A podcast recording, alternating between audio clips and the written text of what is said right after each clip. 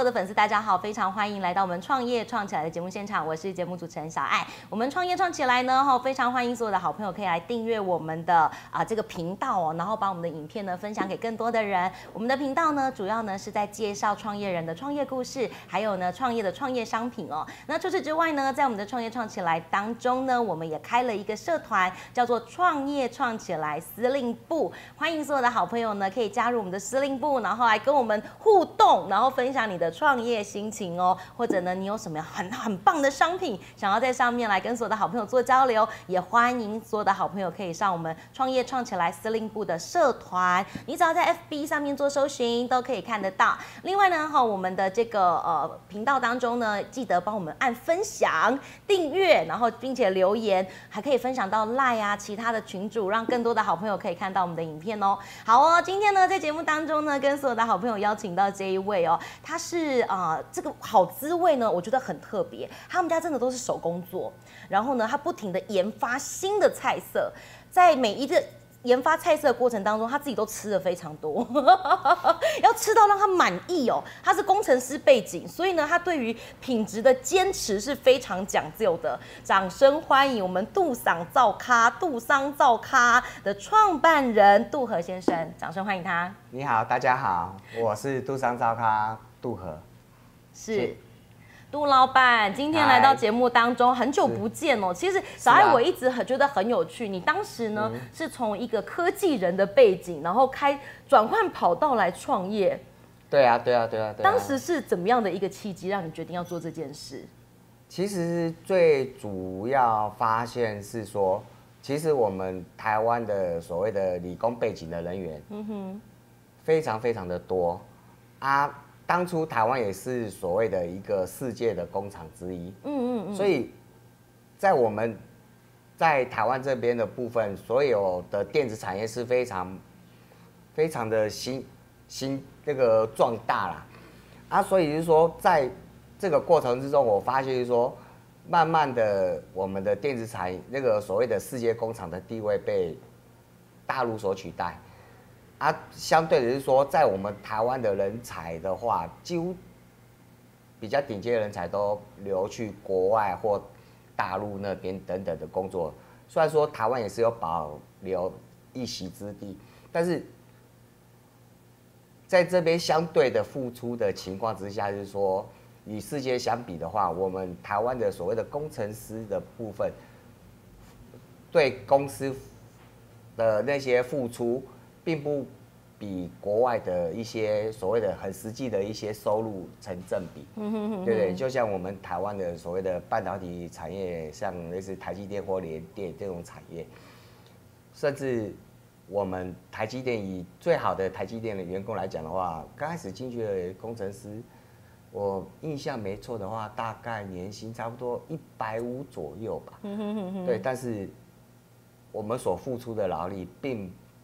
其实是远超过一百五的。是是是，所以我们大部分都是以爆肝的工作，所以当时你要在创业的时候，是希望调整自己的生活步调跟生活模式吗？对对对。其实嗯，在我们这边来讲的话，你有在台湾非常奇怪的现象，你很努力的工作，但是没有所谓的生活的品质的话，其实也赚那些钱也是没有用的。好，所以非常有趣哦。那当时从科技人转到做这个食品业，做这个餐饮业，其实蛮大的一个不同的转变。你本身就是餐饮背景吗？有做餐饮的，应该说餐饮的习惯跟经验吗？哦，应该这么说好了，应该只会泡泡面吧？只会泡泡面，我想跟很多工程师有蛮蛮蛮雷同的啦。那所以你当时要开始下去做，因为包含现在你们店里面很多的呃类似馄饨啊，或者是饺子类啊，都是你自己亲自下去包。那这这个过程是怎么怎么演变过来的？呃，这么说好了，应该刚开始的话，就是可能一些先去先试吃别人家到底吃不吃的习惯，啊，再来就是说，明明就是那么不好吃的东西，为什么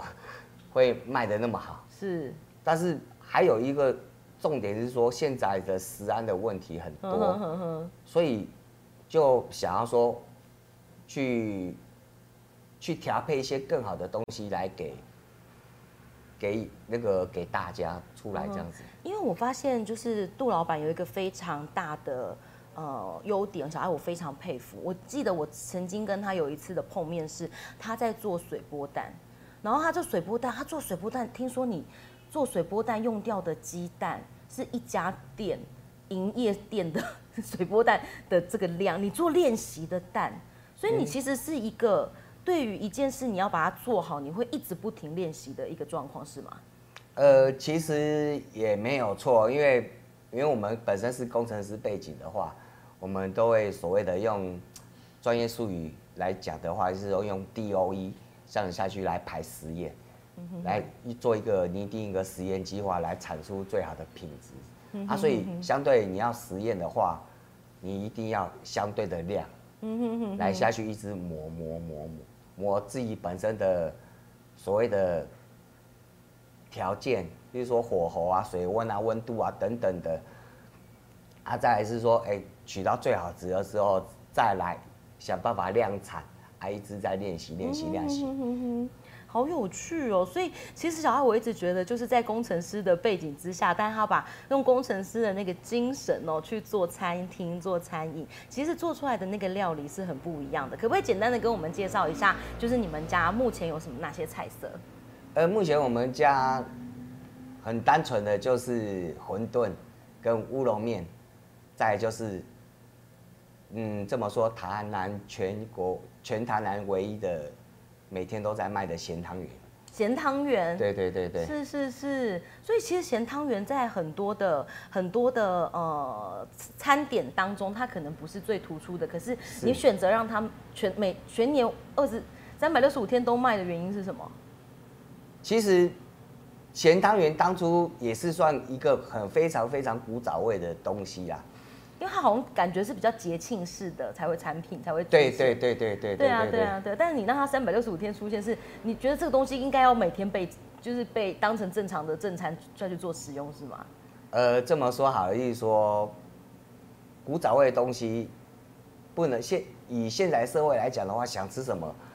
就马上就有什么啊，就是因为我们有像类似我们这种店家的坚持，是是，所以想吃什么就马上可以吃得到，是。所以大家就是这几样不同的产品这样子，对，很棒哎。好哦，那我们像我们的杜尚造咖到今年是第几年的时间？呃，迈入第五年。接下来会有开第五年，那接下来会有开放让大家去做加盟的部分吗？其实我蛮欢迎大家的加盟啊，我们。以表现我的诚意的话，我也不会收取任何的加盟的费用。嗯哼哼哼，对对，就是一个经验的分享，然后跟希望大家都可以赚钱的这个心情就是了。好哦，今天呢，这个在节目当中呢，为所有的好朋友邀请到我们杜桑造咖的杜老板哦，来到我们的节目当中哦。那当然哦，相关的讯息啊，你都可以在杜桑造咖的粉丝团上面找得到，包含他们的菜单啦、好吃的菜肴，还有呢，你可以直接上网搜寻，很多的部落客有帮我们的家做推荐哦。呃，杜老板很客气啦，因为他刚他来的时候说，哎呦不好意思啦，我会紧张，然后上镜头。但是他会发现哦，你去他们家吃，你会发现他的料理跟他一样真诚，就是很实实在在，然后米家就是好价就是实在，其实这个这个是小爱我觉得很不简单的地方。今天的节目最后呢，是请杜老板给我们一些正在想要创业或在创业路上的一些好朋友，如果他正想要创业，可不可以给我们一点分享？如果你。各位观众的话，如果你想要创业的话，认为你本身认为你创业这条路是对的话，就麻烦请你坚持下去，不要怀疑。如果有遇到什么问题的话，一个一个慢慢下去解决，也不要急于一时就下去解决它。路是要走长长久久的，坚持是很重要的。我开店第五年，